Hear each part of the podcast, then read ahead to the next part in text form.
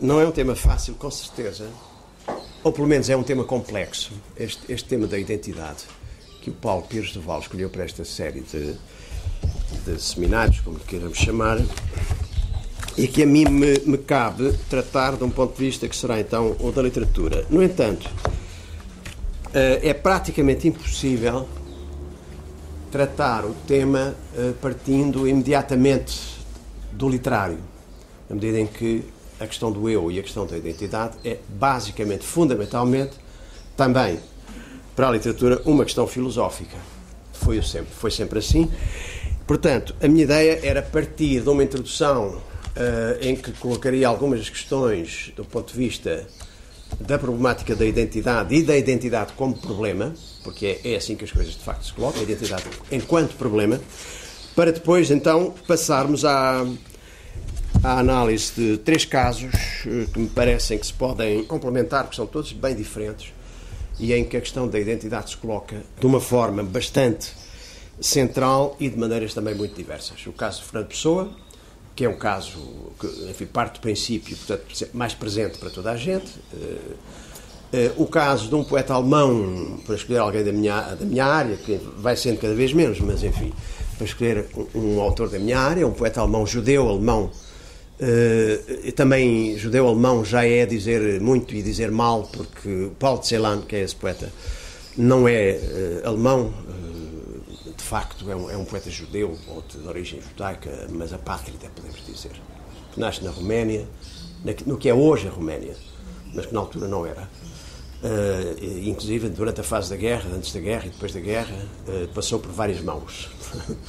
até ser aquilo que nós conhecemos hoje como, como Roménia. Era Império Austro-Húngaro, passou depois para o domínio, para o domínio alemão durante a fase do Hitler. Uh, a seguir tem uma fase em que a Rússia anexa uma grande parte do que é hoje a Roménia e só depois então é que se constitui como país como o conhecemos hoje. E o Paulo Celan uh, nasce aí, uh, mas é talvez a única ligação que tem, que é forte naturalmente, com essa região porque depois passa por Viena e fixa-se em França e, e, de facto é um autor entre culturas uh, e muito muito francês uh, em grande parte da, da sua vida.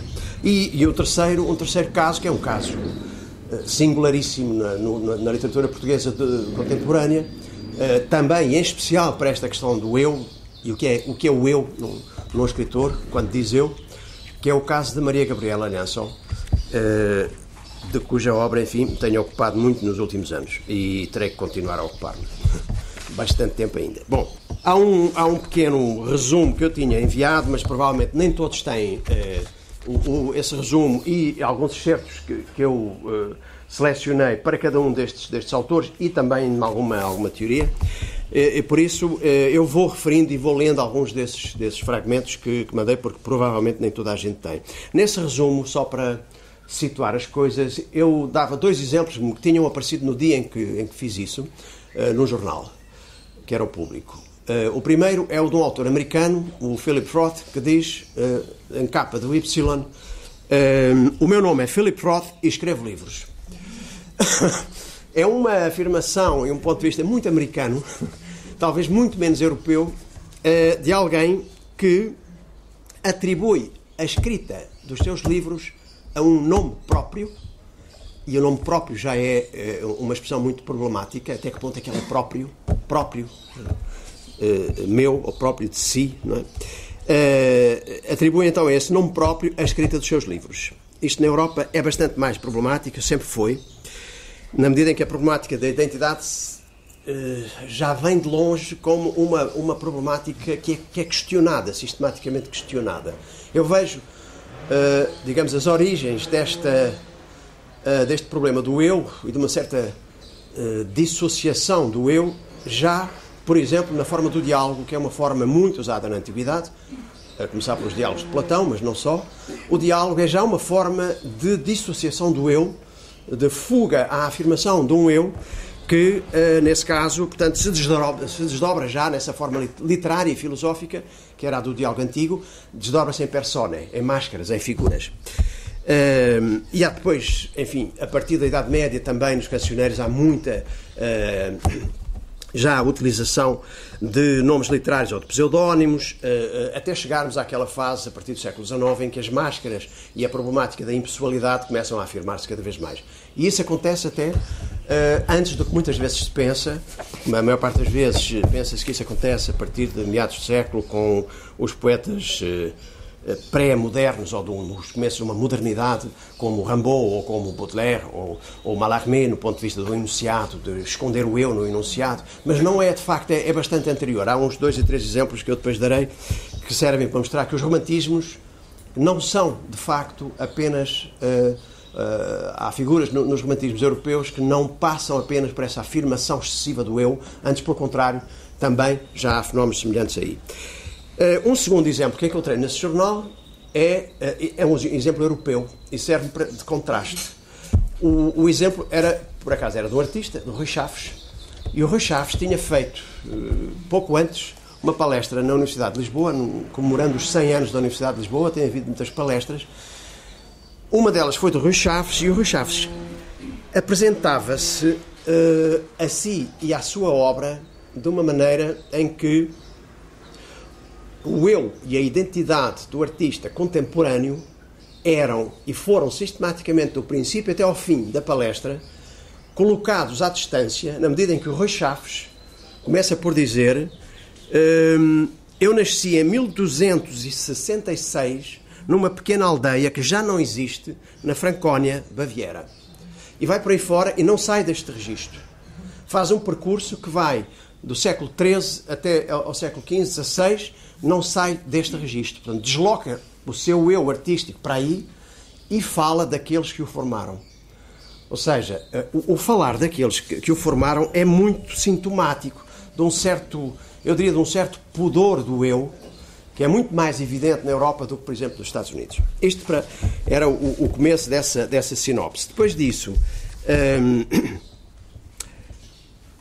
no caso da literatura, uh, avançava com mais um, um, um, aspecto que tem a ver com uh, a complexificação do problema do eu, ou da expressão do eu, uh, através da própria mediação da linguagem. Ou seja, o facto de a literatura se servir da linguagem e não de formas de representação, como as da pintura, por exemplo, ou, ou das artes plásticas, ou da fotografia, uh, traz outras implicações. a própria linguagem é uma forma, eh, quer se queira, quer não, de, de distanciação em relação a si, de colocar o eu à distância, porque é uma forma de mediação. A, a linguagem faz sempre uma mediação entre quem escreve ou quem fala e, e o mundo, o real, que é nomeado. E ao ser nomeado, ele não é dado, ele não é, podíamos dizer, apresentado, ele é re ou re-representado. Porque a linguagem, de facto, tem essa, esse elemento de mediação. Daí que muitos, muitos autores, a partir de um certo momento, incluindo Pessoa e seus contemporâneos, eh, tomem cada vez mais consciência de que não temos a linguagem. A linguagem tem-nos a nós. Quando a pessoa diz não meu, não meu, é, é quando escrevo. Quando o Karl Kraus, na Áustria, eh, diz não temos a linguagem, é ela que nos tem a nós, etc. Aí estamos a falar de qualquer coisa que é um para além da linguagem, eh, de que se toma cada vez mais consciência quer na escrita, quer também, naturalmente, na fala. O caso da fala, ou da linguagem falada em princípio, mas não só, está muito presente quanto a isto num, num livro-chave para estas questões no princípio do século XX, que é o Tratado Lógico-Filosófico de Wittgenstein. Eh, a última proposição, muito conhecida e muito citada do, do Tratado de Wittgenstein, eh, diz exatamente isto. Eh, e implica uma consciência dos limites da linguagem aquilo de que se não pode falar tem que ficar em silêncio, tem que ser silenciado. Uh, portanto, há esta questão dos limites que, como eu dizia há pouco, não é moderna, não é do século XX, mas vem dos românticos. E, a título de exemplo, pelo menos dois grandes românticos ingleses e alemães, dentre os ingleses e os alemães, tomam bastante cedo consciência uh, deste, destes limites e, de, e, da, e da, do facto de que a escrita está aquém dessas capacidades expressivas, neste caso, da linguagem, que afetam necessariamente o sujeito e a identidade de quem escreve, desse, desse sujeito. É? Portanto, instalam-se desde aí e isso irá até o século XX, uh, formas diversas de ceticismo em relação à linguagem, uh, ou, uh, como Nietzsche lhe irá chamar depois, de perspectivismo filosófico, em que há uma consciência muito forte de que a realidade não tem uh, objetividade, de que o sujeito se desmorona e se desagrega, de que uh, quem fala não fala a partir de um centro, mas de várias perspectivas que uh, se dirigem a essa realidade. Aí, evidentemente, chegamos a um ponto em que o eu começa a, a desdobrar-se. em Nietzsche, o eu é apresentado, em alguns dos fragmentos que tenho, que tenho que selecionei aqui, como uma ficção, tal como o próprio mundo. Portanto, tudo começa a oscilar. Esta é, esta é uma imagem que pode servir bem. Aquilo que era uma construção filosófica coesa e aparentemente estável no século XVIII, nas filosofias clássicas, eh, enfim, até ao Hegel, mas sobretudo a noção do sujeito em Kant e daí para diante, começa a tornar-se qualquer coisa que oscila progressivamente e se vai eh, desmoronando. A literatura moderna uh, e alguma contemporânea assimila tudo isso, esta, uh, digamos, formas várias do, do, que poderíamos chamar uma oscilação identitária, que se torna muito evidente e em que se agudiza esta relação com, com a linguagem. Uh, e entre esses estão aqueles três casos que eu escolhi. pessoa, porque, como toda a gente sabe, transforma todo o seu universo de escrita num grande espaço dramático, ou seja, há uma dramatização do eu no sentido do desdobramento em personagens, mas também no sentido da, da digamos, da, da, dissociação desse, desse eu, eh, que no caso do Pessoa, como se sabe, leva a toda uma construção que eu depois comentarei um pouco melhor, que é dos heterónimos, eh, e que é uma construção, podemos já dizer, eh, quando se fala da, da escrita, uh, heterónima que resulta depois numa realidade heterógrafa. Todas aquelas escritas ganham traços eh, particulares e, no entanto, cada vez mais se vem questionando e, e os, os pessoanos perguntam-se uh, como se explica tudo isso, como se articulam não só os heterónimos entre si, mas, sobretudo, que essa é a questão que também me interessa mais, como se articulam os heterónimos com um chamado pessoa ortónimo que de facto poderá ser ele próprio mais um nesse conjunto heterónimo. Bom, e em segundo caso, o Tselano é um poeta que escreve eh, entre os anos eh, da guerra, da, da Segunda Guerra, eh, em 1970, quando se suicida em Paris, no Sena, escreve numa no princípio numa espécie do que eu chamo no, no pós-guerra e, e, de facto até ao fim numa espécie de, de, de, cone de sombra negra que vem do período da guerra e do nazismo e do Holocausto. E não é, não é, não é o único, há outros casos conhecidos e que poderíamos eh, colocar em paralelo, como o russo Mandelstam, como o italiano Primo Levi, como a alemã judia também Nelly Sachs, enfim, há vários casos. Sei lá, é um caso talvez extremo de uma do que eu vejo como uma anulação trágica do eu o eu, enquanto pessoa, o eu se dissocia e se dramatiza naquelas figuras todas. No caso de um poeta como Celan, em que isso não acontece, o que há é quase como, como uma rasura do eu, pelo peso da história e, e, e por uma quase aniquilação provocada por isso. Quase aniquilação. Se fosse total, ele não escreveria, provavelmente. Como, aliás, o Adorno, naquela célebre naquela célebre previsão que não se concretizou, dizia depois da guerra que depois de Auschwitz não era possível escrever poesia. E Celan é, é a, a, grande contraprova de que é possível escrever poesia. Portanto, há ali, no, neste caso muito particular, um, um recurso que se encontra, que este poeta encontra, e que eu diria que é, que é o recurso da própria linguagem que no caso de, um poeta judeu como este, que começou por escrever em romeno, mas muito pouco, e depois adotou o alemão como língua uh, da escrita, uh, é altamente complexo e problemático, porque ele escreve, como ele dizia a certa altura, na língua dos assassinos. E isso não é fácil. Portanto, ele tem que reinventar essa mesma língua e tem que criar aquilo que chama uma fala própria, que é, é a fala da sua poesia. e ao mesmo tempo tem que se distanciar, uh, digamos, da, da mera narrativa ou uh, do, do, dar conta dessa experiência terrível que foi a do Holocausto dos campos de concentração, que ele, que ele conhece uh, através do pai e da mãe, que desapareceram num desses campos, é preciso ir mais longe. E o ir mais longe significa aqui, e aqui já há algumas ligações com o que a Lhansol faz, é preciso encontrar um um isso da linguagem, um, um, um algo de não pessoal, um sa, diria Lacan, um s, um isso, um id, que é a própria voz da linguagem. E para que a própria voz da linguagem fale a partir de um poema ou de um, ou de um texto qualquer, é preciso que o eu se retire. E isso acontece com o Celan cada vez mais, à medida que ele vai avançando. E acontece também bastante de outras formas com a Maria Gabriela Lençol.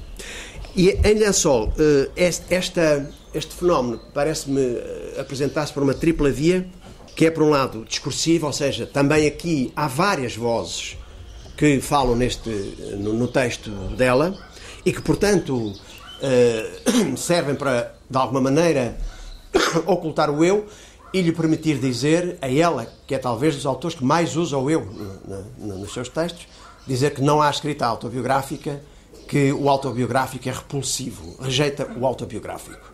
Enquanto, curiosamente, ela própria, ela própria, com nome próprio, uh, figura no seu texto, uh, a par de outras, de outras vozes e de outras figuras. Com o nome de Maria Gabriela, com o nome de Gabi, com o nome de Lhançol, com todos os nomes que tem. E, no entanto, uh, como é que isso se passa? Veremos depois. Não há autobiografia, diz ela podemos avançar já a uma distinção central que ela faz. Não há autobiografia porque só há signografia. Eh, o que é que ela quer dizer com isto? Rapidamente, depois vemos melhor. Quer dizer que não é o eu que escreve. O eu não escreve sobre, si ou a partir de si mesmo e falando de si. O eu uh, tenta descobrir sinais no mundo. Entre esses sinais está ele próprio, naturalmente. Não pode sair do mundo. Não pode deixar de estar entre esses sinais. Eh, e daí que ela diga que escrevemos, ou que ela escreve, numa determinada signografia do A, que é o terceiro termo que eu usei no meu título, eu, outro, A. E esse A é de facto aquilo que de impessoal, de mais impessoal, uh, fala a partir das coisas do, do, mundo, do universo, segundo o Emmanuel Levinas, o filósofo que tratou muito desta questão. Portanto, uh, era este, é este o ponto de partida. Vamos tentar fazer o seguinte dividimos a, as duas sessões, digamos, a, em duas metades. Fazemos uma pequena pausa, se quiserem, não é? Foi, foi sugerido ontem. eu vou fazer um, uma introdução, portanto, a esta questão de um ponto de vista mais teórico. Uh, fazemos uma pausa e depois uh, passarei ao primeiro dos autores, que é o Pessoa, e depois à tarde trataremos Paulo Celan e Gabriel Alhanso. Em relação a esta questão quando eu estava a, a preparar uma intervenção eh, em Lisboa, o Paulo Pires do Val me pediu numa outra galeria, eh, no âmbito de uma exposição de autorretratos de um pintor português, o João Jacinto, que pintou dezenas de autorretratos que estavam lá. Então, houve várias pessoas que intervieram e ele pediu-me para falar então do autorretrato também mais do ponto de vista literário. Aconteceu-me um lapso uh, quando comecei a reunir os documentos no computador e a guardá-los numa pasta. Ao dar nome a essa pasta, em vez de escrever autorretrato, o que seria normal no meu título, assim, uh, por um lapso de digitação, saiu-me puxei o R para ali e pus o hífen depois. E saiu-me isto. Portanto, este, este lapso foi altamente produtivo, porque eu a partir daqui consigo falar de praticamente toda a questão do autorretrato. Porquê? E então comecei, comecei escrevi uh, as duas coisas numa, numa folha, que é esta, que, que ainda existe, autorretrato, e disse: Ora, se eu transformei isto em autor e trato, tratos, autorretratos, autor e tratos, o que é que isto pode. O Sr. Freud diria: uh, há qualquer coisa por detrás deste lápis. E há. de facto há muita coisa por detrás deste lapso. Ou seja, o que esta folha, que, é uma, que se transformou numa espécie de espelho da minha, do meu problema e de esquema, depois, à medida que eu, que eu a fui preenchendo, porque me iam ocorrendo várias coisas, à medida que isso ia acontecendo, eu, eu comecei a perceber que o lapso era muito revelador de qualquer coisa uh, que tem a ver com este problema da autorrepresentação, do autorretrato, da autorrepresentação em geral, uh, sobretudo uh, modernamente. Porque esse auto que aparece aqui, quando falamos de autorretrato, tem imediatamente, ou pode ter, uma série de sentidos. O auto pode ser o idem, o, o, igual a si mesmo. O auto pode ser o mesmo, mas não exatamente o, o, o igual a si. E aí o, o, Paulo Ricard, um dos uh, filósofos que o Paulo falou aqui, penso eu, faz uma distinção que é muito produtiva também, que é a distinção entre identidade e ipseidade.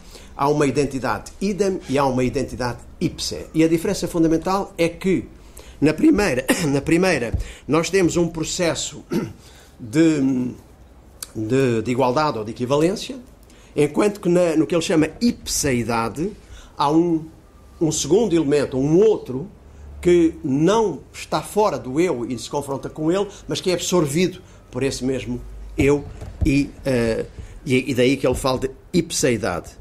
Este, este auto significa também uh, em relação à forma como o eu uh, tem sido visto, aquilo a que na, na filosofia, desde, desde, enfim, desde Kant, se chama o, o, o selbst, o si mesmo em português, le soi-même em francês, etc., uh, eh, que é uma espécie de, uh, de eu transcendental, de eu essencializado, e pode significar ainda este auto, por contraste, pelo menos, não, não um idem, não um ipse, não um si, digamos, mas, hum, mas até uh, o que está do outro lado de um outro, de um id, de um alter. Uh, tudo isto ocorre quando se olha para a palavra. Quando ela se transforma em autor, as coisas começam a mudar também, não é? Porque a partir daqui nós, nós temos dois momentos no, no autor e trato. Temos um agente, que é o autor, é um produtor de qualquer coisa e temos a ação, o trato, a ação de fazer alguma coisa. E o trato corresponde aqui claramente a um tratamento. Neste caso, tratamento de si, uma transformação de si, uma transfiguração de si. Um autor e o trato que ele dá a si mesmo, ou os tratos que ele dá a si mesmo, não é? tem muito a ver com este problema da representação de si, da autorrepresentação de si ou da heterorrepresentação de si. Das muitas possibilidades de se representar como outro, que é o que acontece de facto em muitos autores a partir de um certo momento. E há outras associações que foram surgindo, como por exemplo trato, tracto, traço, retratar, retractar. Vamos à etimologia e constatamos que retrato, a etimologia de retrato tem a ver com o, o, retomar alguma coisa, o tocar de novo em alguma coisa, também tem a ver com retocar, corrigir, uh, tem a ver com trazer de novo à memória, ou, num sentido figurado, nos dicionários de latim ainda, ainda incluem retirar, recuar, revogar qualquer coisa, retractar ou retractar-se. Tudo isto pode surgir a partir de um, daquela, daquele lapso que, que aconteceu e, e ligar-se, portanto, a, esta, a este problema que é o problema, digamos, da questão autoral em literatura. O que é isso do autor, que é uma questão muito, muito tratada, mas que não vamos aqui desenvolver muito. Um, a questão autoral apresenta-se nestes vários casos uh, de que, de que irei falar um pouco melhor, eh, logo a partir do Pessoa, quando diz não meu, não meu, é quando escrevo, isso apresenta-se, agora vou-me sentar, se, eu, se, precisar depois eu escrevo alguma coisa que, fosse, que seja preciso. Quando o Pessoa toma consciência de que não é seu uh, aquilo que escreve, quando o lençol se desdobra, etc., nós estamos aí perante um, um, um caso que pode ser visto ou numa linha psicanalítica, e aí desde, desde Freud, mas sobretudo, sobretudo depois Lacan, em relação à questão da letra, da escrita, etc., desenvolveu muito. Uh, pode estar aí presente essa noção do isso que escreve, o sa, como chamava o Lacan, ou também podemos entender isso numa linha não necessariamente psicanalítica, como é o caso, por exemplo, de, de Lençol. Curiosamente, em vez de falar de uma instância, nestes casos, que seria naturalmente, a partir da psicanálise, a de um, a de um inconsciente, ou pelo menos de um subconsciente, a Lençol fala de consciência, num fragmento que é um fragmento inédito ainda, de um caderno manuscrito, em que diz: uh, Há algo maior do que eu, ou seja, diferente de mim, que escreve e mantém a obra e é uma consciência muito mais vasta do que aquela que poderia ser a fonte do meu corpo. É uma serenidade muito maior do que aquela que tenho dia a dia. Não é, uma, não é um inconsciente que escreve, como diria Lacan, é uma consciência muito mais vasta do que aquela que pode ser a, a do meu próprio corpo. E essa consciência muito mais vasta diz muito em relação ao ponto de vista da escrita de Lençol, que não é o eu, mas é de facto o, o cosmos, se quisermos, é, é, o, é o universo. É esse A que fala nas coisas, como diz o Levinas. Uh, essa folha providencial, digamos, uh, levou-me então a pensar que se eu transformei um autorretrato num autor e nos tratos que ele dá a si mesmo, não é? Então, eu, o, o que aconteceu foi que um determinado fazer que está no autor e naquele Rzinho que, que mudou de lugar, uh, cria, através de um hífen e através do i que está ali no meio, uma objetivação e uma distância em relação àquilo que acontece e que se faz, a ação de, fazer, que são os tratamentos que o autor pode dar. Ou seja, cria-se aqui uma dialética aberta entre o auto e o hetero, entre a identidade e a alteridade, neste caso. E o que acontece é que, é que está ali subjacente uma deslocação do eu. Ou seja, e quem faz essa deslocação é aquela que nós chamamos autor. O autor, ao fazer essa deslocação do eu de si mesmo, ao figurar-se, portanto, desfigura-se. Desfigura-se. O que era auto sofre um tratamento de estranhamento, como tantas vezes acontece, no espelho desta indagação de si, que é a de quem faz, por exemplo, como João Jacinto, dezenas de autorretratos, que nos olham todos de maneira diferente e parece que de lugares diferentes. Ao, ao desfigurar-se, digamos, ao, ao, neste processo, o autor, de alguma maneira, desautoriza-se. Não é que ele deixe de ser autor, mas passa a ser um autor outro. Desautoriza-se e desautoriza qualquer pretensão, digamos, de figuração verdadeira ou autêntica. E aí estamos em pleno na questão do Pessoa e, e dos heterónimos. Uh, e voltamos, por contraste, ao Philip Roth, que diz: O meu nome é Philip Roth e eu escrevo. Bom, uh,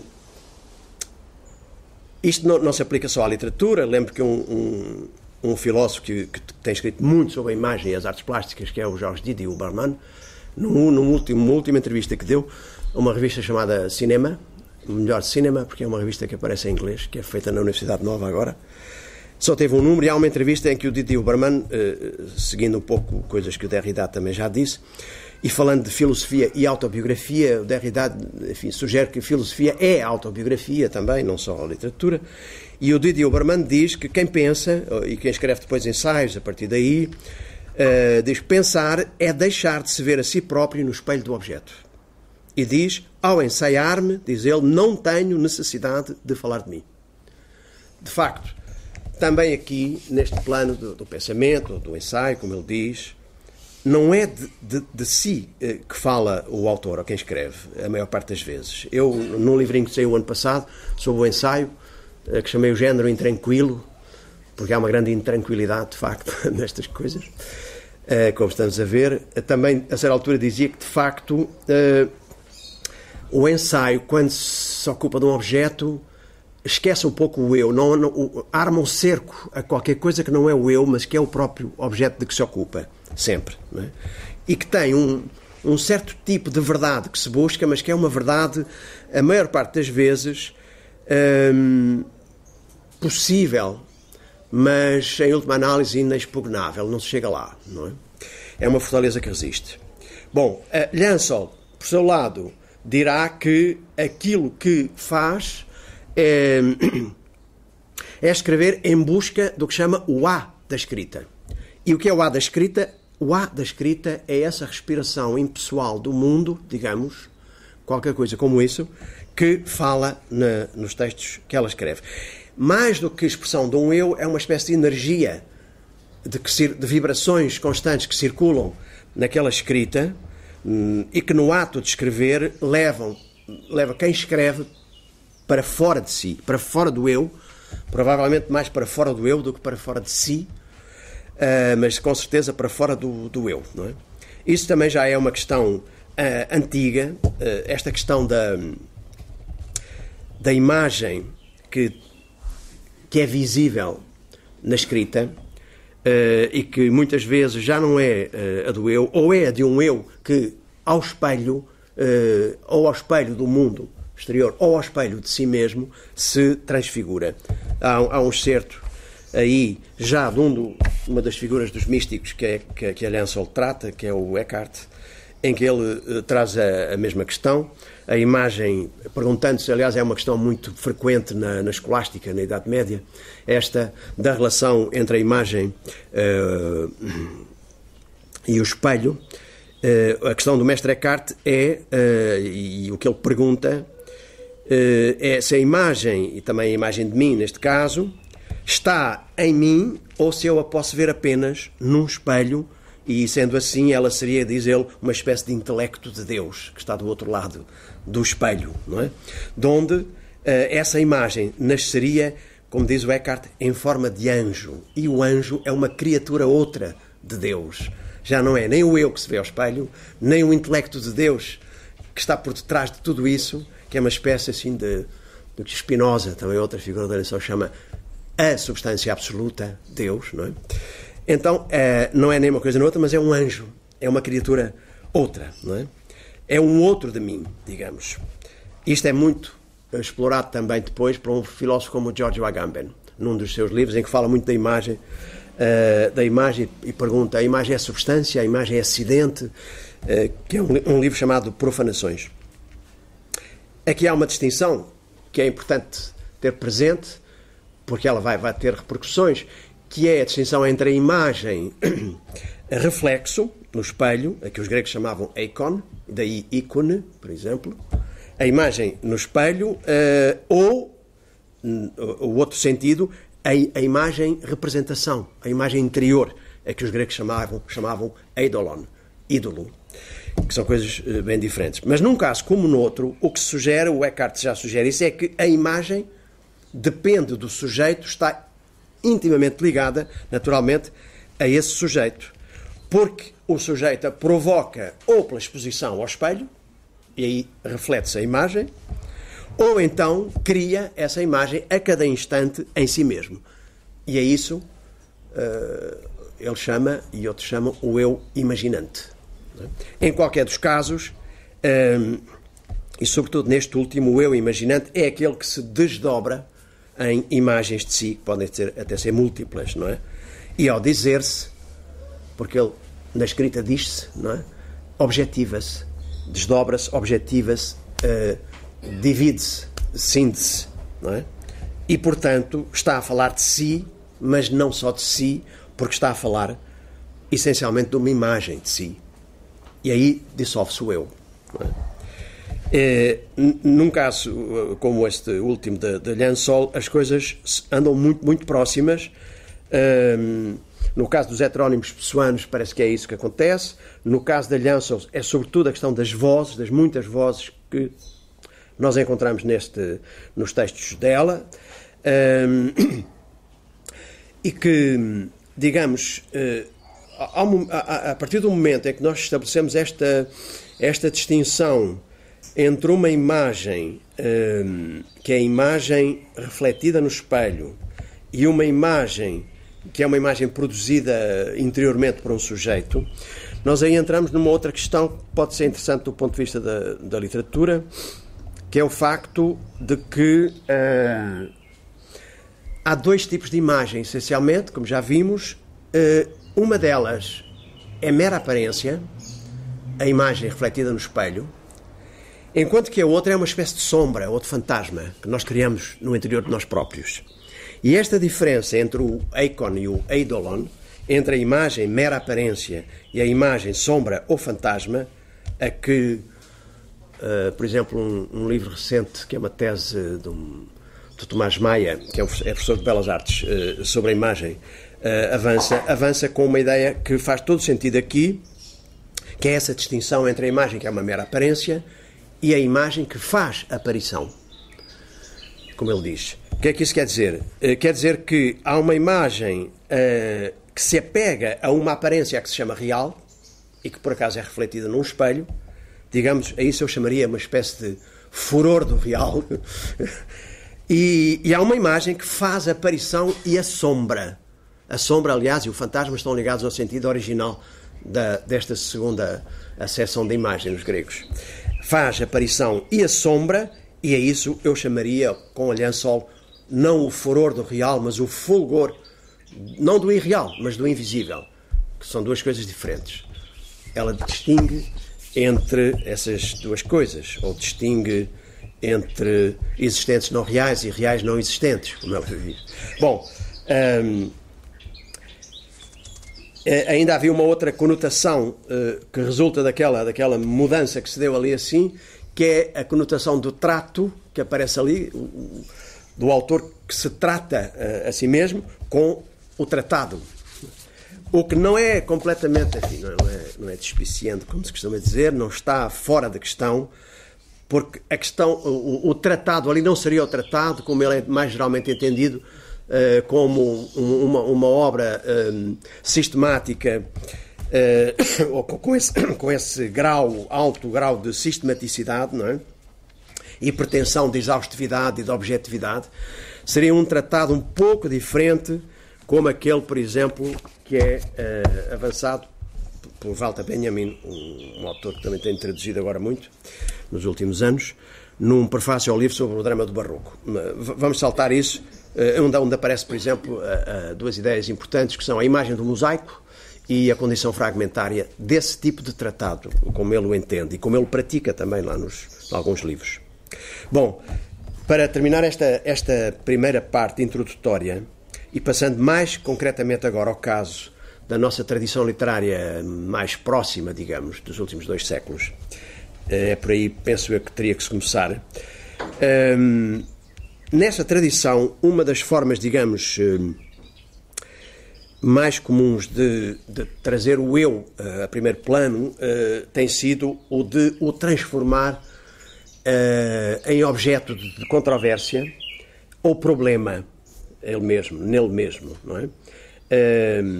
Através de formas diversas de autorrepresentação do eu, na escrita, na literatura, ou, por exemplo, do autorretrato, que é mais frequente, provavelmente, a utilização do termo nas artes plásticas, mas que também, uh, também aparece de formas muito diversas na literatura, às vezes de forma muito explícita. Uh, Estou-me a lembrar de um caso de um, de um livro de, de um poeta americano dos anos 80 que se chama Self-Portrait in a Convex Mirror, John Ashbery. Autorretrato uh, em espelho convexo, que é inspirado num célebre quadro maneirista e por, não, não, é, não é indiferente de ser um quadro maneirista uh, de um italiano chamado Parmigiano. Parmigianino. essa explicitação da, da forma do autorretrato, por exemplo, num livro, num, num livro de poemas, resulta, neste caso, por exemplo, numa busca interminável e implacável, de certo modo, de si mesmo e numa sistemática distorção de si pelo, pelo poeta ao longo do livro. Uh, há, há, casos, por exemplo, em que isso acontece, uh, essa tentativa de autorrepresentação que é sistematicamente um, um uma deformação uh, do eu uh, em poetas que tendem, por exemplo, para a autoironia, para a ironia, sobretudo para a autoironia ou para a paródia mesmo. No público de ontem, o Manuel António Pina que é um poeta do Porto, que recebeu agora o prémio Camões, falava de si como exatamente um desses casos de poeta da autoironia. E o Pina está sempre, de alguma maneira, a falar de si também de uma maneira, de uma forma autobiográfica, de uma forma autobiográfica distanciada e transfigurada pela autoironia neste caso. A paródia, por exemplo, ou a paródia de si, o exemplo maior na nossa poesia seria provavelmente o da Adília Lopes. A Adília Lopes está uh, em tudo o que tem feito, pratica, digamos, esses modos de, de se retratar retractando-se e colocando-se à distância em planos deformantes e muito desconcertantes, a maior parte das vezes, neste caso. Uma espécie de. Uh, ocorreu-me poder ser uma espécie de narcisismo antinarcísico. Uh, de alguns destes, destes poetas, em que, digamos, o enamoramento de si, que eu acho que é, é, é, é fortíssimo, por exemplo, na Adira Lopes, esse enamoramento de si resulta num desejo constante de perseguir o outro de si, ou os outros de si.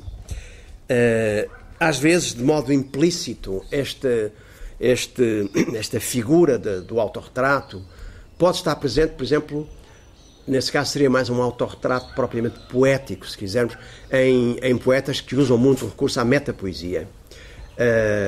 Estou-me a lembrar, por exemplo, Vasco Graça Moura, em que uh, isso acontece muito de uma forma talvez mais explícita do que noutros, ou de modo diferente, até em poetas em que isso parece não acontecer, mas em que é de facto, parece-me que é o, é o que acontece. Há, um, há, um, há, uma poesia que permanentemente se pensa a si mesma, por exemplo, Manuel de Freitas, que é um poeta jovem de, de, de, da última geração.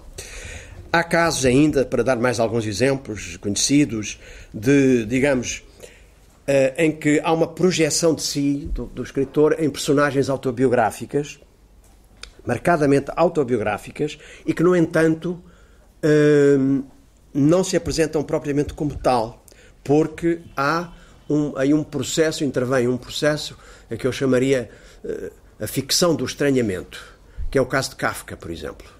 O Kafka está sempre a falar de si, uh, mas podia estar a falar uh, de um, está a falar naturalmente de um, de um universo mais amplo e, e de uma determinada forma de, de estar no mundo, ficcionando todas aquelas figuras, conferindo-lhes essas marcas do estranhamento, porque o Kafka é ele mesmo alguém que, se encontra nessa posição de estranhamento em relação ao mundo, não é? E projeta isso assim na escrita. Bom, e haveria os casos como o da Liansol, Uh, com uma escrita quase sempre, e este é, é o grande paradoxo às vezes, quase sempre na primeira pessoa, e que, no entanto, não é um eu. É uma voz, ou são várias vozes, ou, como ela poderia dizer, uma espécie de revérbero, de, de reflexo, de outro modo, desse A do mundo, que é aquilo que lhe interessa de facto, os sinais do mundo. A voz impessoal que fala a partir do próprio ser não de si, mas do próprio ser. É? E isto podemos ver depois com algum desenvolvimento amanhã. Uh, há ainda, digamos, um autorretrato literário em que, às vezes, num só poema, nós encontramos um autorretrato que é uma arte poética com, do tipo das autopsicografias, como, como a da pessoa, que tanto podem ser enunciadas na primeira pessoa, e no, no Fernando Pessoa isso acontece, como na, na terceira pessoa. E o ser a terceira pessoa, às vezes, já indicia uma distância. Uh, mas há os dois casos no Pessoa. Há, portanto, autorretratos psicológicos, que são artes poéticas em muitos, muitos poetas, e a mais conhecida será, com certeza, a do Pessoa, a do poeta é um fingidor. Uh, podíamos, por exemplo, considerar o começo desse, dessa autopsicografia do Pessoa, Uh, e neste espaço uh, em que eu me situei agora, de dois séculos, uh, verificar como as coisas evoluíram entre um momento ainda finais do século XVIII, muito romantismo, etc., em que o, digamos, o que nós encontramos são expressões de uma consciência soberana do eu, o eu no centro do enunciado e uma uma consciência mais ou menos desproblematizada do eu, em muitos poetas, até chegarmos, com o caso Pessoa, a uma extrema problematização da, e crítica também do, do eu, na medida em que se sabe que não há inocência no eu. A pessoa sabe isso muito bem e evidenciando, nos começos do século XX, uma crise que é uma crise do sujeito, que é uma crise do conhecimento, que é uma crise da linguagem, que já vem de algumas décadas atrás, pelo menos, que é trazida pela modernidade estética e filosófica. Por exemplo, se eu ler a, a autopsicografia, basta a primeira estrofe, o poeta é um fingidor, finge tão completamente, que chega a fingir que é a dor, a dor que de veras sente. Nós temos aqui uma, um encadeamento de processos que se. Um, numa forma, de uma forma aparentemente paradoxal, uh, vão afirmando, digamos, uh, uma ideia de fundo através de, um, de, um, de, um, de, uma figura do poeta que não é dada na primeira pessoa aqui, mas na terceira pessoa. Ele, o poeta, é um fingidor. Vamos assistindo, portanto, aí a um paradoxo do fingimento. Porque não é o fingimento em si, à primeira vista, é um paradoxo do fingimento que, no entanto, parece-me que vai dar ao fingimento em si como a maior forma, a forma mais radical de autenticidade uh, que se pode imaginar. Depois podemos ver melhor. Paralelamente, se compararmos, por exemplo, um poema clássico, princípios do século XIX, há um pequeno poema do Goethe, que eu traduzi em tempos, que também uh, é um poema em que alguém procura retratar-se, autorretratar-se. E que diz assim: a diferença é abismal, claro. Como irei, como irei eu partilhar a vida entre fora e dentro, se a todos tudo quer dar para viver sobre um só teto? Toda a vida tenho escrito como penso, como sinto. E assim, meus caros, me divido, sou sempre um só e não minto.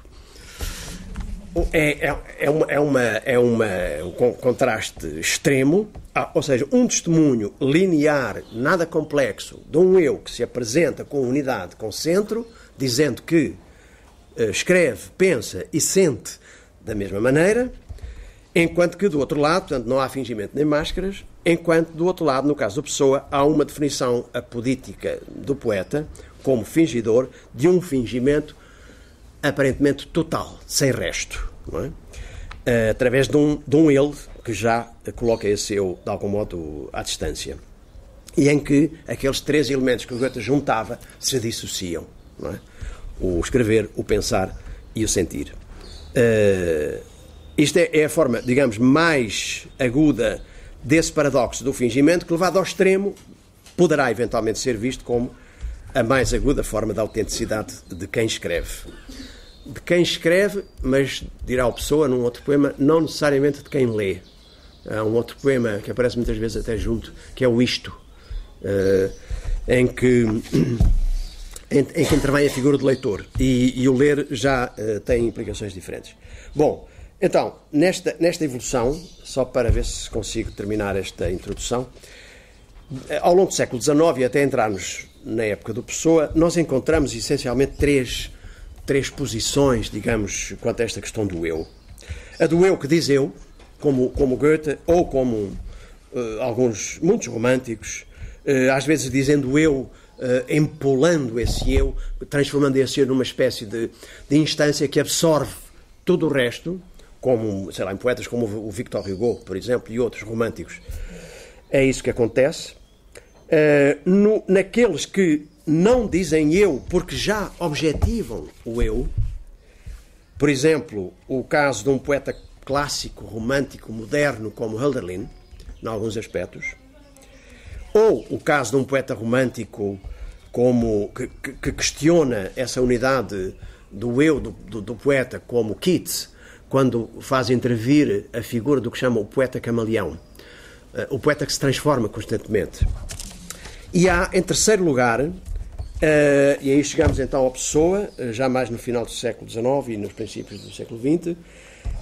Há portanto, o eu que diz eu, o eu que não diz eu, porque já se objetiva de várias maneiras, e há aqueles que deixam de poder dizer eu, sem que isso se torne problemático. Uh, e dizem não eu, ou não meu, como diz o Pessoa, e são todos aqueles que de alguma maneira absorvem essa lição do ceticismo, do relativismo, do perspectivismo de Nietzsche, que, que vem uh, ainda do século XIX e que chega a muitos autores do século XX. nos romantismos, já aparece, como eu dizia, por exemplo, no caso do Keats ou, por exemplo, no caso do Hölderlin, mas também noutros, por exemplo, no caso de alguns românticos que já introduzem a problemática que a certa altura começou a, a disseminar-se um pouco pela Europa do duplo. A problemática do duplo aparece, por exemplo, num escritor como Hoffmann, na literatura alemã, mas também no Guy de Maupassant, uh, na, na, literatura francesa, e tem alguma voga nessa altura. Uh, mas é sobretudo a questão da, da, expressão impessoal que nós já encontramos num poeta, neste caso como Hölderlin. No Hölderlin isso é muito evidente, e há pelo menos dois aspectos que são, são, são fundamentais nele e que se evidenciam quando lemos a poesia, sobretudo a poesia uh, da fase mais tardia, os chamados grandes hinos, as elegias, uh, não a poesia do início, que é uma poesia ainda muito romântica no seu sentido mais corrente, muito subjetiva, mas do meio para diante há poemas, precisamente a partir, por exemplo, de poemas como um pequenino poema que podia ser um bom exemplo, aquele chama A Meio da Vida, Hälfte des Lebens, ou Metade da Vida, são seis linhas, é um poema que podia servir para documentar bem isto. Há, há, duas coisas que me parecem importantes. Aquilo a que o Benjamin irá chamar, irá chamar, quer dizer, irá chamar em alemão, mas eu traduzo para português. O, eu traduzo por o grau zero da expressão, que é o que ele chama das Ausdruckslose. Aquilo que não tem expressão ou que tende para o não expressivo. Uh, também se podia chamar, uh, no Tselane isso acontece na poesia da fase final, uma expressividade branca, cada vez mais branca, não marcada, digamos, ou neutra. O grau zero da expressão e, por outro lado, uh, o, o, que o Hölderlin chama numa série de, de, de, ensaios, digamos, que antepõe às traduções de, de Sófocles que faz, por um lado, a lei do cálculo, que é uma expressão dele, e, por outro lado, a lei do cálculo na escrita da poesia, que não é nada romântica, não é? Esta, esta noção.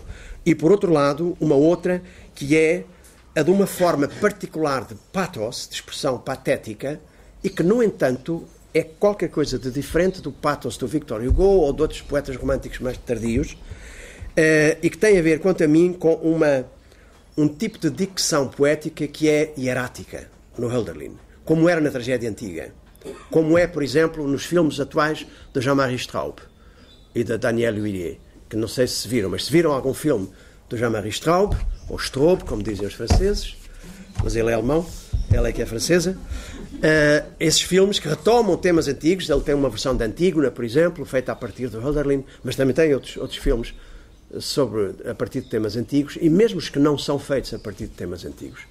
Eh, esta dicção hierática, o Straub transpõe isso para o cinema.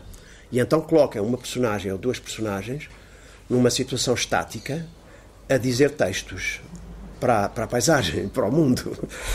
Eh, estas coisas vêm, vêm do Hölderlin, tal como o poeta Camaleão, por exemplo, vem de um romântico inglês como o, o Keats. Eh, é claro que é, geralmente é depois deles que se começa a falar de, deste tipo de problemas, da, das máscaras, da, da, da divisão do eu, uh, a partir, sobretudo, da, da, da, tomada de consciência de que o eu, afinal, não é, só, não é um eu coeso, é, é um, um outro, como diz o Rambaud. A partir do momento em que surgem esses proto-modernos, pré-modernos, que são os simbolistas franceses, assim, genericamente designados, o Baudelaire, à sua maneira, o Rambaud e o Mallarmé, e mais alguns, Alguns simbolistas franceses foram referência, por exemplo, para alguns modernos do século XX, como Eliot, toma como referência uh, Jules Laforgue, por exemplo, um, um, poeta menos conhecido.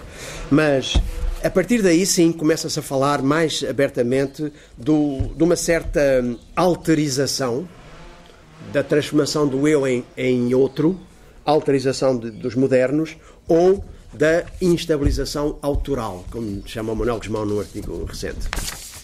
O Rimbaud, pela dissociação do je est un autre. No Mallarmé, mais na, no, no fenómeno que irá prolongar-se, que é o da, o da retirada, do apagamento do eu no próprio enunciado. Ele, o eu não, não, é dito, não é expresso, muitas vezes, e isso vai dar à, à impessoalização do, dos modernos. Ou então, no aparecimento, no século XIX, por essa altura, eh, de uma forma como a do monólogo dramático, que tem alguma influência no Pessoa, num poeta inglês como Robert Browning. O Browning uh, escreve em meados do século XIX, um pouco depois, uma série de coisas a que chama monólogos dramáticos, em que se desdobra em, em personagens, em figuras que falam no poema em vez do eu poético. Isso, aliás, já não é absolutamente novo. A literatura alemã no século XVIII tem uma forma que é bastante praticada, até ao Goethe, a que se chama Rollengedicht. E o Rollengedicht, traduzido à letra, é um poema eh, eh, dramatizado com papéis, Rollen, do teatro. Uh, e aí acontece também que o, o, eu se retira para dar voz a uma série de personagens, se quisermos. Tudo isso irá ter, naturalmente, os seus prolongamentos e uma expressão mais extrema no caso do Pessoa. É? E poderíamos ainda avançar, mas acho que vou parar por aqui, com um caso como o, o do Benjamin, que já citei umas duas vezes, e da própria Lençol, mais uma vez. O, o Benjamin, porque ele se interroga, a certa altura, há três fragmentos, quase no fim do, do cérebro, do livro das passagens, que é um livro só de fragmentos, em que ele se pergunta quem sou. Quem sou eu? Sou. Sou aquele que se chama Walter Benjamin ou chamo-me simplesmente assim? Esta é a questão. Eu sou aquele que me chamo e que me chamam ou Uh, Chamo-me simplesmente assim. A diferença é entre ser e ter um nome. É entre o ser e o nome. Uh, o Benjamin não, não dá propriamente resposta, mas dá indiretamente quando uh, diz que. quando deixa de usar o eu, a certa altura ele deixa de usar o eu até nos ensaios que escreve, e responde de alguma maneira dizendo que ele não se chama assim, ele é qualquer coisa e esse qualquer coisa é o que ele chama o mistério do nome próprio. O mistério do nome próprio. O nome próprio ser um mistério uh, já diz alguma coisa em relação ao que pode ser esse nome próprio, o eu, que me chamo, não é? Uh, Lençol, por exemplo, faz uma distinção que também vai nessa linha e que se entende, que é uma distinção, no fundo, entre, entre o ter e o ser. Ter nome ou ser alguma coisa. E a Lençol irá fazer uma distinção entre o verbo e, e o substantivo. Entre o nome, o substantivo, ou o nome e o verbo. E diz, por exemplo, hum, que eu, ou, sugere, eu sou aquilo com que me identifico pela ação, por aquilo que faço, não pelo nome que tenho. E diz no diário para o Virgílio Ferreira, que é o inquérito às quatro confidências, o eu como nome é nada. O nome, porque nos chamam, não é um consistente. Um verbo é mais forte do que o nome. E o verbo que ela encontra para si, e que elimina de tal uma maneira o nome, para si, para o Virgílio Ferreira e para quem escreve, é o de escrever. Ela diz para o Virgílio Ferreira: o nosso verbo é escrever. Bom, eh,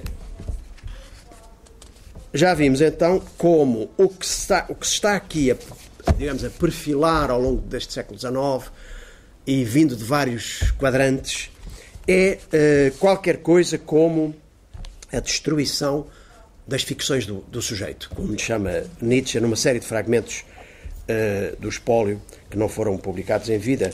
Uh, a destruição dessas ficções do sujeito, do eu autónomo, que também a psicanálise irá desmontar com a, chamada topologia freudiana do eu, do, do, do, do eu, do, do ego, do id e, e do eu, ou do, de uma instância eh, que é o superego que controla de alguma maneira o eu e, e o próprio inconsciente, ou então também por toda uma linha da filosofia que é a filosofia da linguagem que introduz a partir já do século XIX, não só no Wittgenstein, essa um, crescente posição de ceticismo em relação às possibilidades expressivas e mesmo comunicativas da, da linguagem. Portanto, começa-se a criar uma ambiência em que, no caso dos poetas, sobretudo poetas, porque é aí que as coisas aparecem mais nos modernos, um, irão continuar, porque já há alguns casos, como vimos antes,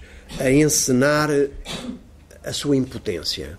A sua impotência de dizer eu ou de saber o que é que se diz quando se diz eu e a sua impotência em relação à linguagem, que não dominam, não é? Uh, daqui nasce naturalmente toda essa grande questão uh, no caso de Fernando Pessoa, que é, uh, entre outras coisas, a, a construção heteronímica do Pessoa. Eu passei um pouco, para não alargar demasiado esta parte mais de introdutória, por cima de, dos textos que tinha mandado e que, que, se podem agora reler, são fragmentos quase sempre, uh, à luz de, de, algumas destas ideias, sobretudo o caso de Nietzsche, que tem fragmentos muitíssimo uh, significativos, relevantes para esta questão e que estão por aqui nestas, nestas páginas que eu tinha enviado antes, mas que agora não, não vamos ler nem comentar muito. Uh, eles, algumas destas questões irão aparecer depois com, com os autores propriamente ditos. É? Portanto, se quiserem, fazemos aqui uma primeira pequena pausa.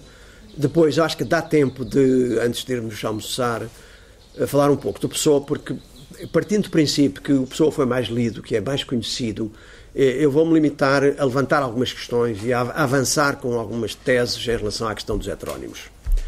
E depois os outros dois, eh, à tarde, podemos tratá-los com um pouco mais de desenvolvimento. E, e, no final, se houver um tempo agora de manhã já, como quiserem, podemos conversar um pouco sobre alguma coisa que tenha ficado, não é?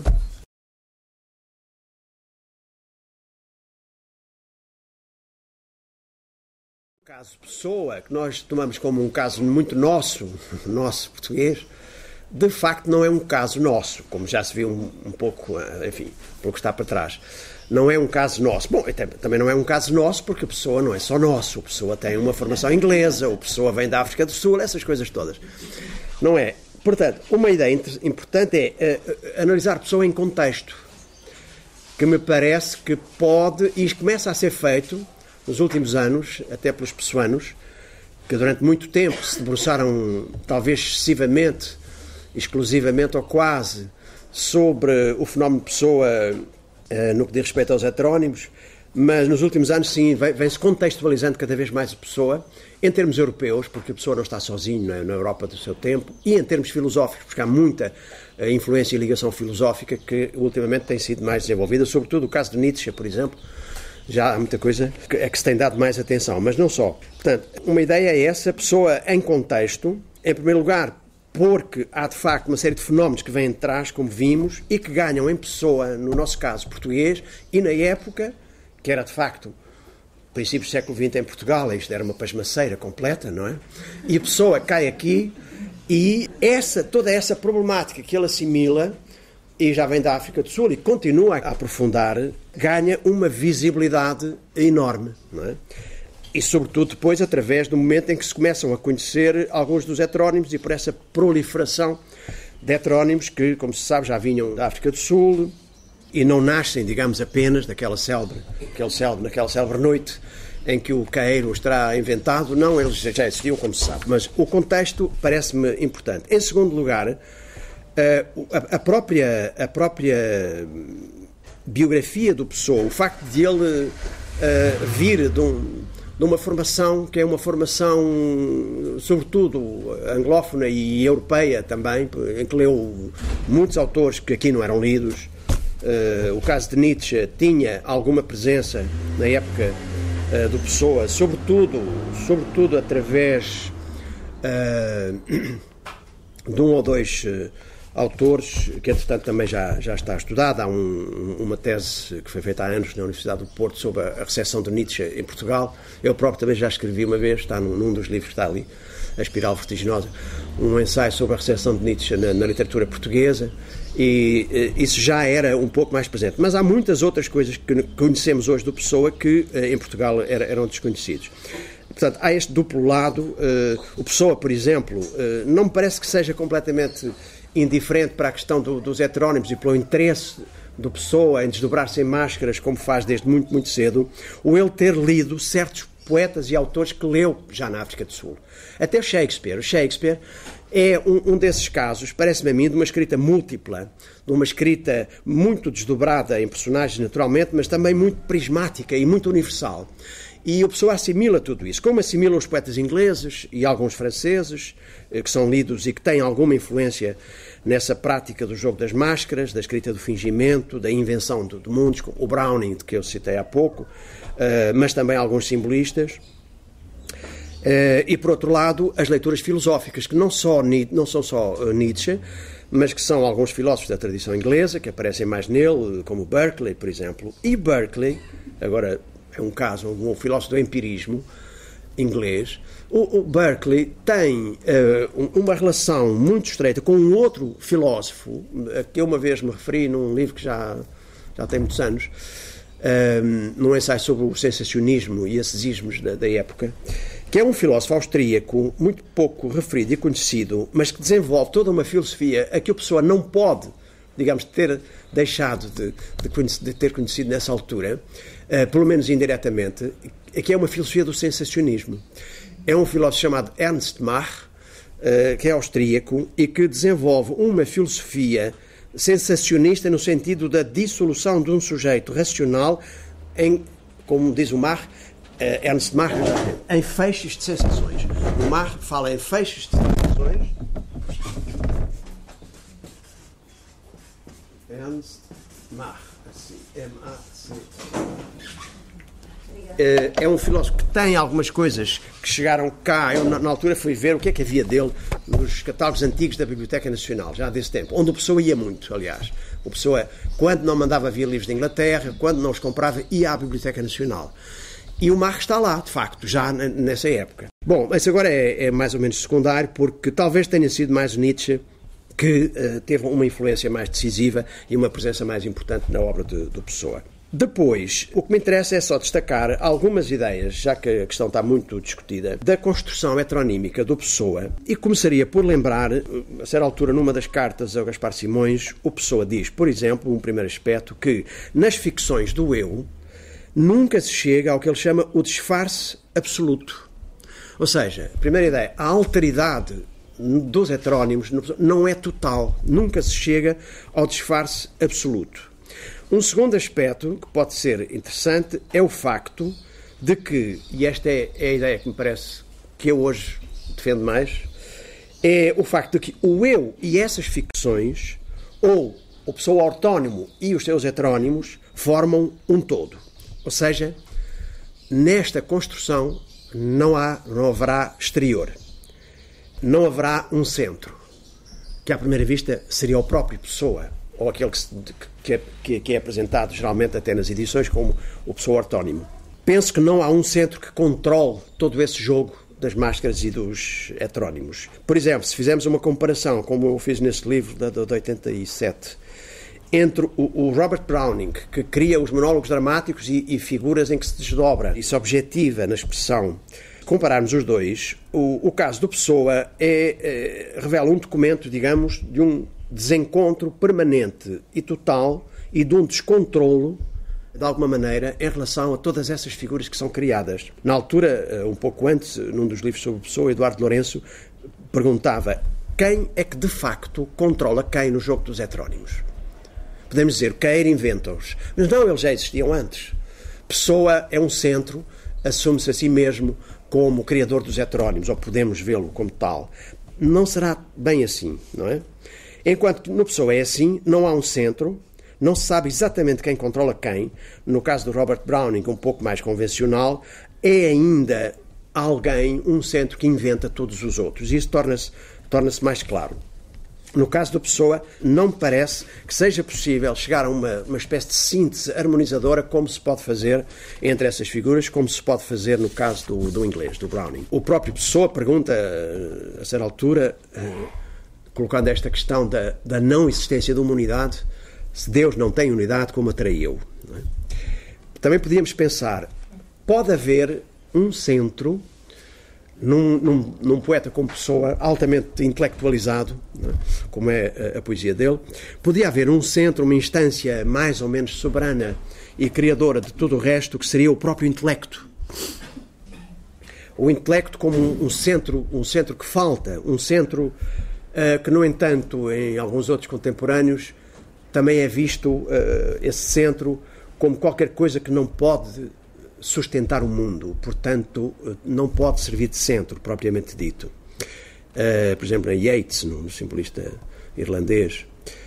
E também acontece, como eu, na altura, nesse, nesse livrinho chamado O Espinho de Sócrates, dizia que o intelecto não é uma instância soberana e livre e determinante para a criação dessas figuras, na medida em que o intelecto é qualquer coisa como uma, uma maldição ou uma doença, nos modernos, muito no Pessoa.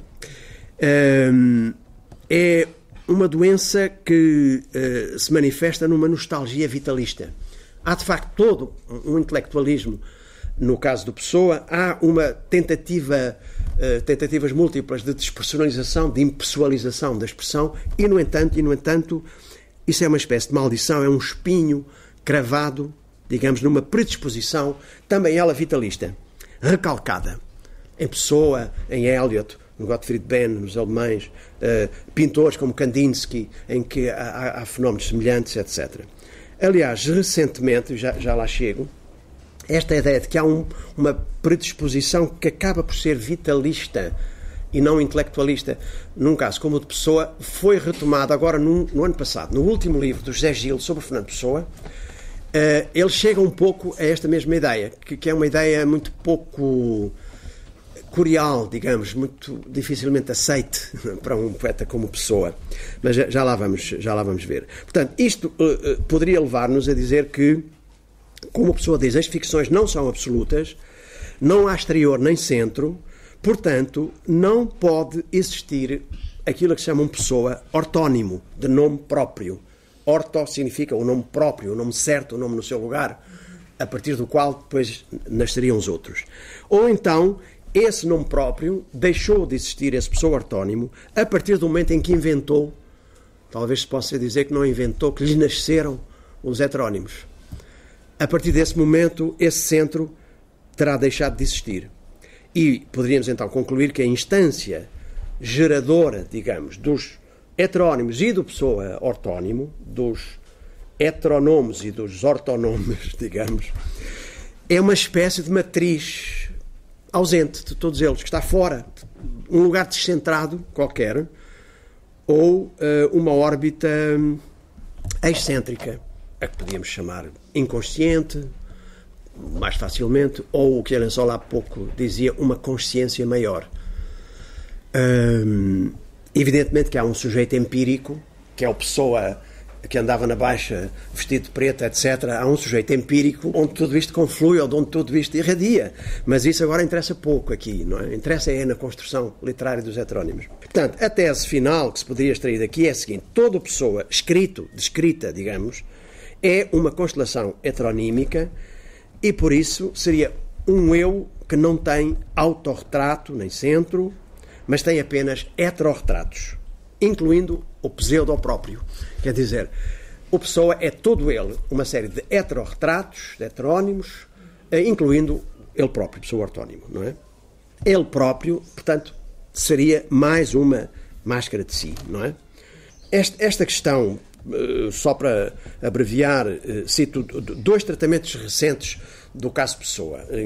Um deles do Manuel Guzmão, num ensaio que apareceu num último livro dele, em que ele reúne uma série de ensaios, e, e um deles chama-se Anonimato ou Alterização, um desses ensaios. E o Manuel Guzmão vê o Pessoa aí como o que ele chama autor de autores. Autor de autores, um autor multipolar, como ele diz, em diálogo múltiplo e descentrado, sempre. Por outro lado, e aí eh, não anda longe de, outras coisas que o José Gil já tinha dito, por exemplo, diz-se que os heterónimos são formas particulares de devir autor. E o devir autor é um termo que já o José Gil tinha usado. Ou seja, modalidades de um devir outro. E sendo assim, parece-me ser possível então que exista nessa construção do Pessoa qualquer coisa como um duplo movimento. E esse duplo movimento seria, por um lado, e cito aqui o, Fernando, o, o Manuel Guzmão outra vez, o que ele chama o movimento de metamorfose do autor em heterónimos, por um lado. E por outro lado, o da heteronimização defensiva, como diz o Guzmão, do autor-pessoa. Um movimento que seria o da metamorfose do autor em heterónimos e um outro que seria o da heteronimização como uma forma de defesa do autor-pessoa. E neste duplo movimento, no fundo é uma oscilação entre uh, uma afirmação ostensiva por exemplo, da singularidade num poema como há bocado referia, como hum, isto, que é uma arte poética em que se diz eu, e uma outra pretensão de alargar essa singularidade a uma universalidade que, por exemplo, podia estar na autopsicografia, que não se diz eu, diz o poeta, ele, em geral. E aí, portanto, entre estes dois polos, ou estes dois movimentos, joga-se toda a teoria do fingimento do, do Pessoa. E o Manuel Guzmão adianta mais uma, mais uma expressão, uma ideia que pode-se fazer algum sentido, que vem do Nietzsche, dizendo que essa construção, do, essa teoria do fingimento, é uma verdade mentira em sentido extramoral, que ecoa o título um célebre ensaio de Nietzsche, do, do, dos princípios de Nietzsche, que se chama Sobre a Verdade e a Mentira em sentido extramoral. E o que se quer uh, fazer aí é remeter para uma noção de verdade que não tem a ver com valores ou com a moral, nem sequer tanto com uma ética, o que já poderia ser mais aceitável, mas é qualquer coisa de puramente estético, ficcional. E seria, é assim então que, que o, o Guzmão vê o, o Pessoa. Talvez mais interessante ainda um, é o que José Gil diz no último livro que chama O Devir Eu, de Fernando Pessoa, que é um livro do ano passado, em que um, essencialmente vem propor uh, a ideia de que um, existe uh, nesta complexidade uh, do Pessoa, que é uma, é, uma, é uma unidade sim, mas uma unidade sempre em tensão, sempre tensa, existiria então uh, aí qualquer coisa, como diz o Gé Gil, como a imagem do eu pessoa, que seria o que ele chama um espaço interior implodido e cheio de uma multidão. Uma espécie de implosão para dentro de si mesmo, criando uma multidão. E uh, uma espécie, portanto, de o eu como grande receptáculo de todos os outros criados, uh, em que uh, a imagem do eu aparece para o José Gil ou como um mapa, como ele diz, que recobre outros mapas, uma espécie de palimpsesto de camadas sucessivas. E de facto podemos pensar Agora surge-me de repente, a, propósito do palimpsesto, que na, na imensidão dos heterónimos de Pessoa, poderemos eventualmente pensar nessa imagem do palimpsesto, porque alguns estarão mais à superfície e outros mais, eh, serão mais profundos. Não é? E por outro lado, para além dessa imagem da, do, do, mapa e do palimpsesto, o Gil vê o, este fenómeno da, da, da, da heteronímia de pessoana como Uh, qualquer coisa que pode ser abrangida com um, um, mapeamento, como ele diz ainda, em dois regimes. O que ele chama o eu plano multidão, e aí reduz uh, este, toda esta enormidade, enfim, esta, esta vastidão dos heterónimos a, a um fenómeno de superfície, a um plano, que no entanto é um plano multidão, e, e que existe, pelos vistos, existe no eu, porque ele chama eu plano multidão, com hífenes. Ehm, e que se diferenciaria de um, de um outro tipo de, de, de, plano, que seria o da, o da simples pele, como ele diz. É? O que é que está aqui em questão? Eu penso que há, há, duas, duas ideias, pelo menos, que se podem extrair desta, desta visão planificada ou de superfície dos heterónimos, como um plano no, no José Gil. A primeira é de que esse eu já não, não é um sujeito, um sujeito de nenhuma espécie, mas um puro plano o José Gil sugere e diz que é uma pura superfície de circulação de fluxos de sensações. Uma imagem que poderia então, eventualmente, ter alguma contradição em relação àquela outra de um eu como um espaço interior implodido. Porque esse não seria um plano, teria que ser naturalmente um espaço de outra natureza qualquer. Mas é esta imagem que fica, do eu plano multidão. Em segundo lugar, isto pode significar que esse eu não é o eu do Pessoa, não é o outro, digamos, o, o, outro, outro ponto de vista mais clássico, em geral, nos comentadores do Pessoa, que seria um eu que, como diz o, o Gil, sofreria de uma falta ontológica, de uma radicação no ser, no mundo, de uma vida simplesmente humana. Que é aquilo que nós encontramos em muita poesia do Pessoa, esta noção e alguma nostalgia do que está do outro lado do muro branco do quintal, como parece no Albert Campos a certa altura, ou imagens deste tipo, ou da vida que está lá fora, etc. então, segundo o, o Gil, não, é propriamente isso. Para, ele, esse, esse eu não é nenhum eu em perda, em perda de humanidade, em perda de vida, não seria um eu em perda, mas simplesmente um eu que possibilita a escrita nesse plano em que todos se encontram, os heterónimos e o eu ortónimo. E segundo ele, desfaz-se então uma distinção que ele não acha muito operacional entre o chamado eu empírico do Pessoa e o que ele chama o eu substancial vazio. Essa, essa noção que, que transparece na poesia do Pessoa de que há de facto um vazio de substância, uh, um esvaziamento de sentido, tudo isso que se oporia a esse eu empírico.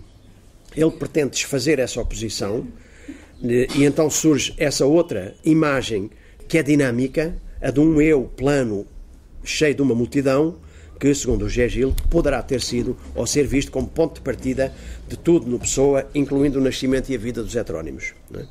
Ou seja, se aceitarmos que esse eu, plano, multidão, não é propriamente um, um eu, nem o eu empírico, nem o eu vazio, vazio eh, de substância, de sentido, etc., aí o Gil conclui, e vai dar aquela minha ideia de há pouco, da nostalgia vitalista dos modernos, em particular do Pessoa, ele conclui que então não se trata propriamente de um eu, mas do lugar de onde sai a plenitude da vida.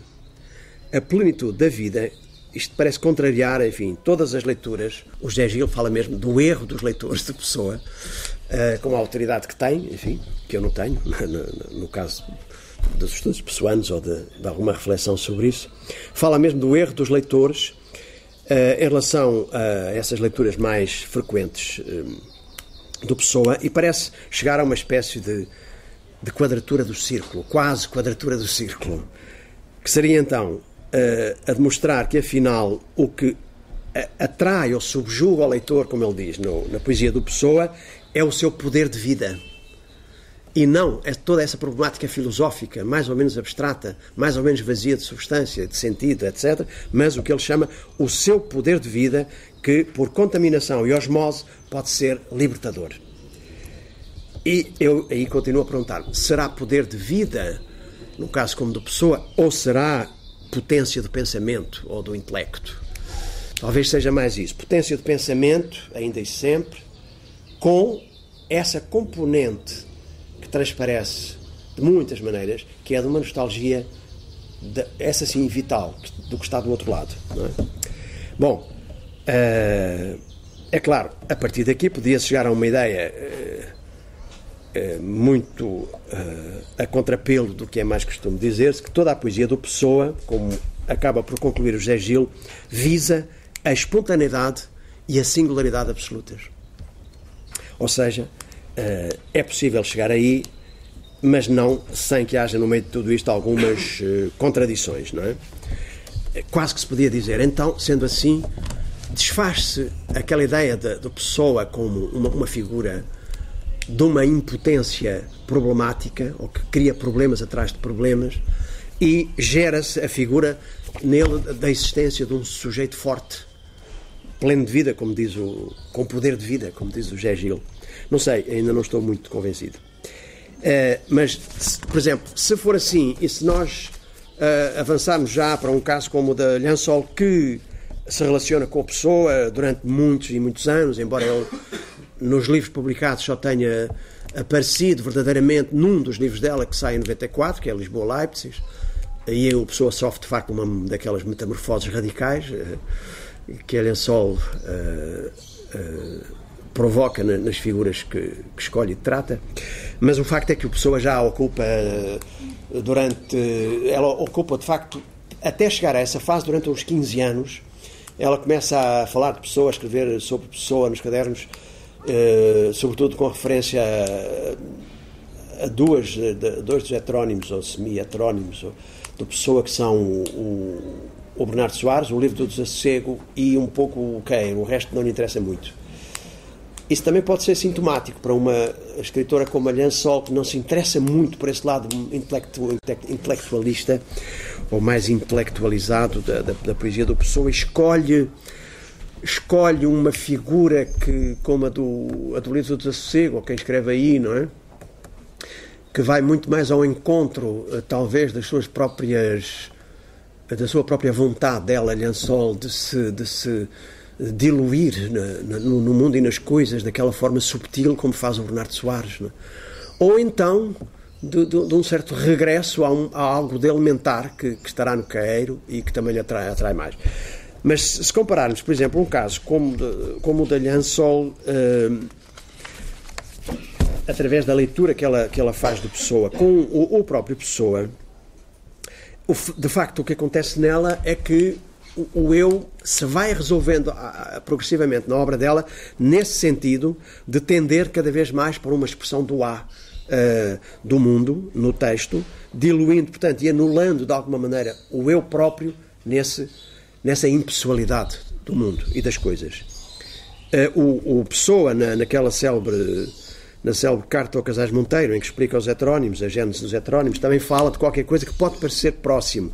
Ele diz aí que há nele uma tendência orgânica e constante para a despersonalização e para a simulação. Tendência orgânica. Uh, qualquer coisa que é intrínseca a esse, esse processo de, do, dos heterónimos e da despersonalização, mas que é orgânico. Na Lençol, o que nós encontramos é, é qualquer coisa. Hum, isto para voltar à minha ideia de que não há um centro também no Pessoa. O eu que escreve, eh, ou que vive, e as coisas depois veremos logo, não se distinguem nela. O eu que escreve não é um centro que se divide ainda podíamos imaginar a pessoa assim, com esta imagem, um centro que se divide, acho que não é isso, é, ou que se estilhaça, ou que se despersonaliza no pessoa.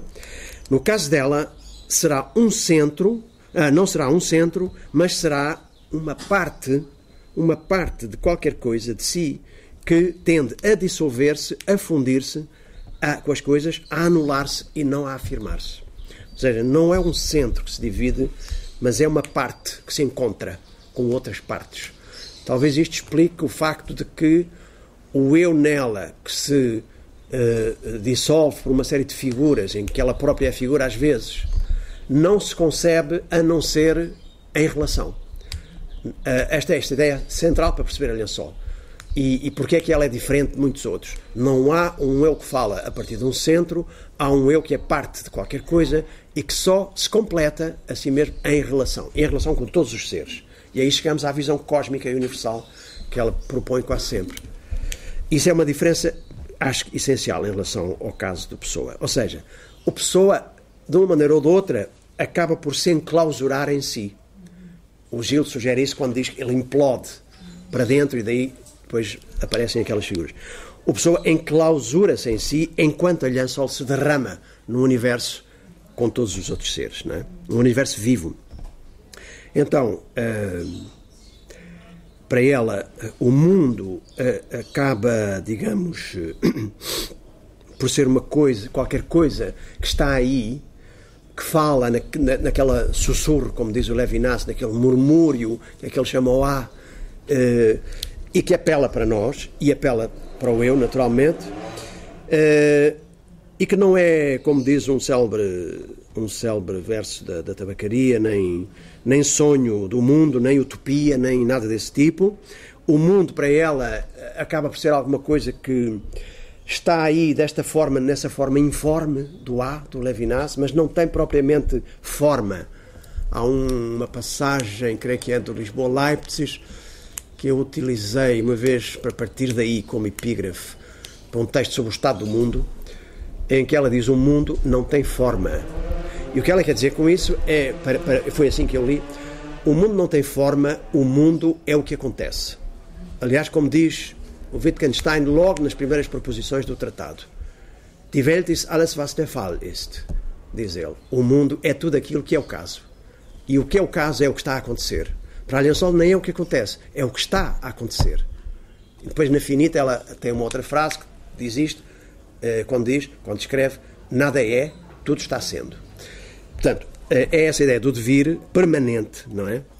Eh, em que, em que então, que é um espaço dinâmico nela, um espaço do aberto, como diz o Rilke também nas elogias. É um espaço dinâmico em que o eu se insere, entre outros. É? Aqui há uma, acho que há uma diferença bastante significativa entre um caso e outro caso. E já vamos eh, fora do nosso tempo, eu acho que posso, posso acabar aqui. Haveria um, um tópico que, que eu depois, quando escrever em definitivo, posso introduzir, porque vem aqui, digamos, a propósito, e poderia dar uma passagem para uma outra noção da Lençol, que tem a ver com essa relação e a importância da relação, que é a noção do mútuo. No mútuo, o mútuo nela uh, pode entender-se também, enfim, eh, a partir daqui, não é? Uh, mas agora vamos deixar, porque isso metia o Heidegger e o Heidegger é complicado. Eu acho que vou, vou ficar por aqui uh, e se quiserem, ficamos um pouquinho mais, em vez de ser meia e meia, pode ser um bocadinho mais, temos tempo depois para almoçar. E podemos agora conversar um pouco sobre aquilo, enfim, aquilo que vos ficou, ou as dúvidas que, que possam ter surgido, ou a pouca clareza da, da exposição, ou algum conceito mais complicado, uh, ou aspectos vossos que vocês próprios tenham da vossa experiência e que tenham a ver com algumas dessas coisas. Aquilo foi tantas pontas levantadas, pudesse depois continuar a. Pois é que estes tecidos têm, têm muitos fios. pois é. Tem.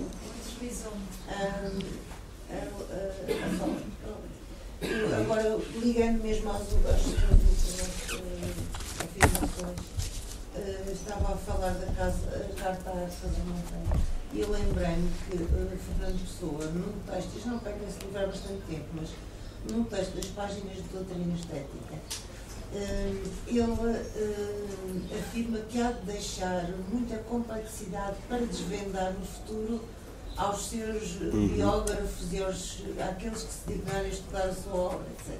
Portanto, há uma espécie de confissão de que toda, toda a heteronímia, toda a diversidade está muito bem controlada por ele e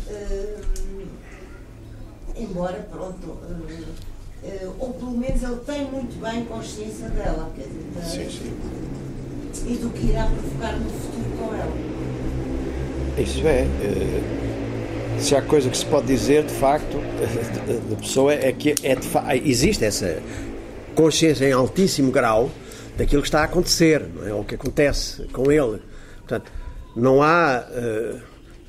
Da, mesma maneira como eu há pouco dizia que o eu, eh, a partir de um certo momento, o eu não é inocente, é evidente que no pessoa não há inocência. É um daqueles, daqueles casos, e, e, dos mais extremos, provavelmente, nessa, nessa fase, em que se pode dizer não há inocência. Ou seja, se não há inocência, há uh, a, a, plena consciência dessa complexidade né, que, que ele refere. E, de, e dos problemas que isso pode vir a gerar mas também o pessoa está a dizer isso, é claro, com a consciência de que isso poderá acontecer, mas está a dizer isso numa, numa fase, numa época e num lugar que era o Portugal seu contemporâneo. Eh, e mesmo, eh, não sei agora de que, de que altura será esse texto, mas eh, o Portugal contemporâneo do Pessoa é, por um lado, aquele que se situa na fase para o referir, enfim, aí aos seus companheiros do, do Orfeu, a fase inicial da Primeira Guerra e por esses anos, mas é ainda e também o dos anos 30 uh, eh, da presença e de uma nova geração que aparece que já com modelos muito, muito diferentes, de alguma maneira, digamos, regressando, fazendo um arco por cima do próprio Pessoa e regressando um pouco lá atrás, não é? E o Pessoa provavelmente teria a consciência de que a geração que ainda é contemporânea dele, mas que já não é, uh, que já não percebe o Zé Régio já não percebe, ou, ou, ou, mesmo o Gaspar Simões, a não ser quando se mete pela via da psicanálise para o analisar e tal, eh, provavelmente já saltaram para um outro patamar, eh, regressando um pouco lá atrás, que não irá entender essa complexidade. E o tipo de poesia que ele fazia. E o fenómeno dos heterónimos. E como é que tudo isso pode eh, acontecer, não é? Porque a presença, enfim. e, e depois logo a seguir, ou quase, muito menos ainda.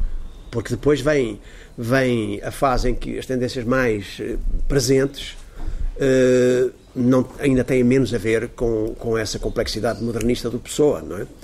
Que, são, que é o realismo, que é o neorrealismo, que tudo isso. O, o, próprio surrealismo, que aparece, aliás, muito mais tarde em Portugal do que na Europa e que não, não me parece estar assim muito presente no Pessoa.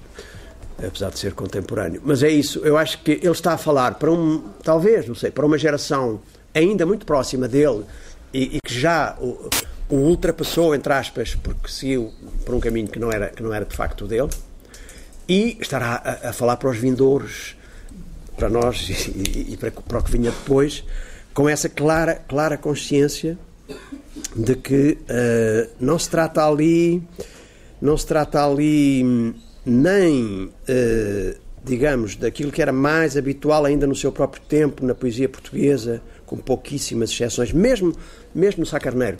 Não se trata de, de, de, dessa, dessa, desse derrame dessa projeção do eu uh, enquanto tal, mas trata-se dessa incapacidade de dizer o que é isso, do eu, e que resulta nessa, nessa floresta. Uh, de muitos caminhos, que é, que é essa dos heterónimos. Não é? ele, ele, tinha consciência disso, de certeza, não é? e muitos desses textos já são de uma fase mais adiantada, que é natural que, que já tenha a ver com o, o caminho que a, que a, poesia estava a tomar na altura, a poesia e, e não só.